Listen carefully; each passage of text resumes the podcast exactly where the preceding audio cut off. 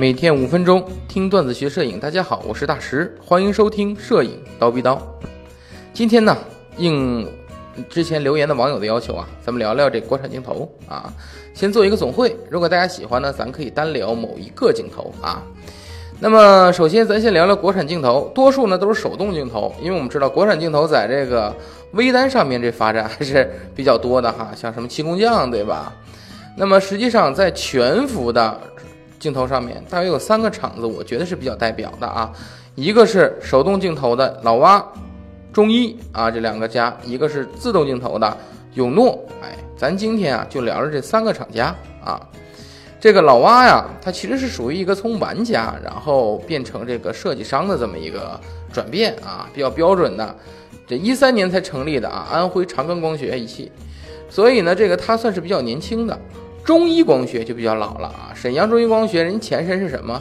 是沈阳美德康公司，那是啥？那是胶片时代就做镜头的，在当年啊，国内大部分胶片镜头都是这永诺搞的。啊，那不是，呃，都是这中医光学搞的哈，弄错了啊，这是沈阳美德康公司，所以当年他人家就是给胶片时代做镜头的，永诺呢，它是一做相机配件的啊，当年做闪光灯做的非常棒。谁知道后来怎么又染指镜头了？他呢也是目前国内唯一能做自动镜头的人啊。咱们先聊聊永诺啊。永诺怎么说呢？你可以把它看成一个山寨，对吧？因为它是原模原样的照搬人家的光学设计，然后照搬人家的传输信号，然后直接做出这么一个东西。你可以说它是山寨，但人家其实是合法的。为啥呢？因为这是个专利问题。一般的专利啊是只有二十年的。一旦过了二十年呢，这个专利是可以开放使用的，就相当于全人类都可以共享这个专利得来的成果。那么你们想，我们想想啊，我举个例子，就像佳能的五零 f 一点四这颗镜头是一九九三年推出的，到现在，对吧？你想，呃，二十年了，对吧？也就是说，这颗镜头人家要复刻也不算违法，对不对？所以没有什么山寨不山寨的，只你要说的话好听点儿啊，人家这叫复刻，对吧？嗯。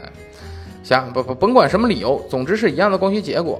那么永诺呢，就现身说法的为我们证明了一件，就是器材中的一个真理，就是说，一样的光学设计不代表一样的素质啊。没错，永诺尽管一样的光学设计，人家做出来的还是烂一点啊，这个各方面都烂一点。对，所以这个有的时候，其实我觉得还是镜片的这些研磨程度啊，各方面都对成像画质是有原因的啊。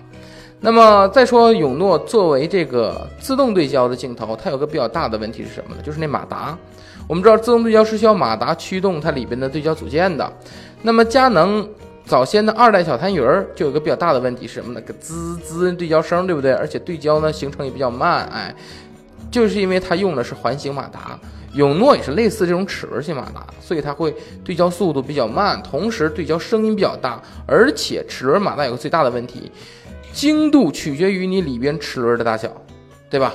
你齿轮的密度，哎，所以很有可能造成精度不足。咱也不知道永诺到底到什么水平，反正之前来看的话，它的精度还是处于一般现象啊。呃，那么佳能的新 STM 呢？什么叫 STM？人家就采用了步进式马达，对吧？所以那个铁痰盂儿，人家就对焦又宁静又快，对吧？那 USM 就所谓的超声波马达，这一直都是这个佳能的看家本领，对吧？没什么可说的。所以从对焦方面，国产目前还没有掌握这个技术啊。那么手动头方面呢？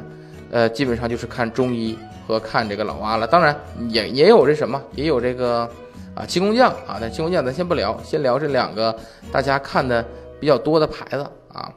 这个中医呢做了很多，你像三五 F 二啊。呃，什么八五 F 一点八呀，其实都是比较优秀的，对比原厂人家也对得上啊。呃，甚至中一的那个三五 F 二是要优胜过永诺的三五 F 二的啊。那么著名的中一光学，著名的什么？对，五零 F 零点九五嘛，对吧？这样的一个，你说模仿人家徕卡的镜头，其实我跟你说，如果让我买的话，我可能也买中医光学这个，为啥呢？因为差价那么多，对不对？我这才两千多，那个七万块钱，对吧？而且我说实话，原版那五零零点九五画质也不咋地，你知道吧？尽管这个更烂一点，但是其实烂到一定程度也就差不多了。我跟你讲，所以要是我的话，我也选择买中医的，它便宜啊。呃，老蛙呢？就相比之下，老蛙可能名气就更大了，因为总是推出些边边角角、奇奇怪怪的镜头啊。我举个例子，就是那个六十 V，对不对？哎，那个锐度各方面比较好啊。还有幺二端，人家能做到二点八光圈的幺二 F 二点八，而且这个镜头还号称零畸变，对吧？呃，还有那个有五倍放大倍率的那个二五 F 二点八的那个。那个那个微距镜头，对吧？最近又新出一什么呢？新出一二四 F 十四的一匹诺曹啊，就是那个长鼻子那个镜头啊。所以呢，当然如果有兴趣，后续逐一介绍啊。那么今天主要给大家聊的意思就是说，如果你选择的话，我给你几个建议。如果你选择自动镜头，玩国产的，那我建议，那你只有永诺一个，没什么选择。这里边呢，其实你可以选择啊一百 F 二试试。为什么我推荐这颗镜头呢？因为这颗镜头的镀膜比其他几个要好。尽管大家都烂，都烂啊，都烂，我镀膜还好一些。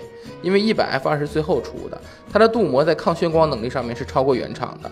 所以真要是买来玩儿，哎，一百 F 二二手淘个六七百块钱的，咱来来玩玩啊。手动头呢，中医还是有比较有价值的，尽管对焦比较不方便啊。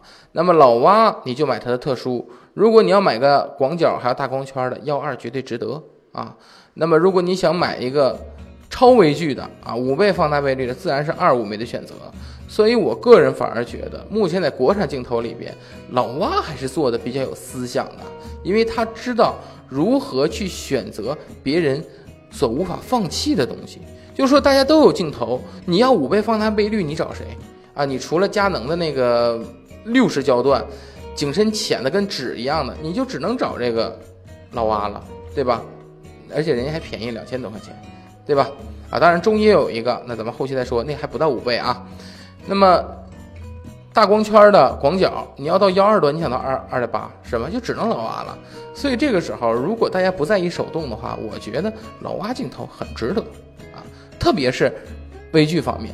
微距方面基本都是手动，你就是买自动镜头，你多数也是用手动去操纵。因为如果你要是离得近了拍些小的东西，你拍了就知道了啊，手动用的多一些，所以这个时候手动头就无所谓了啊。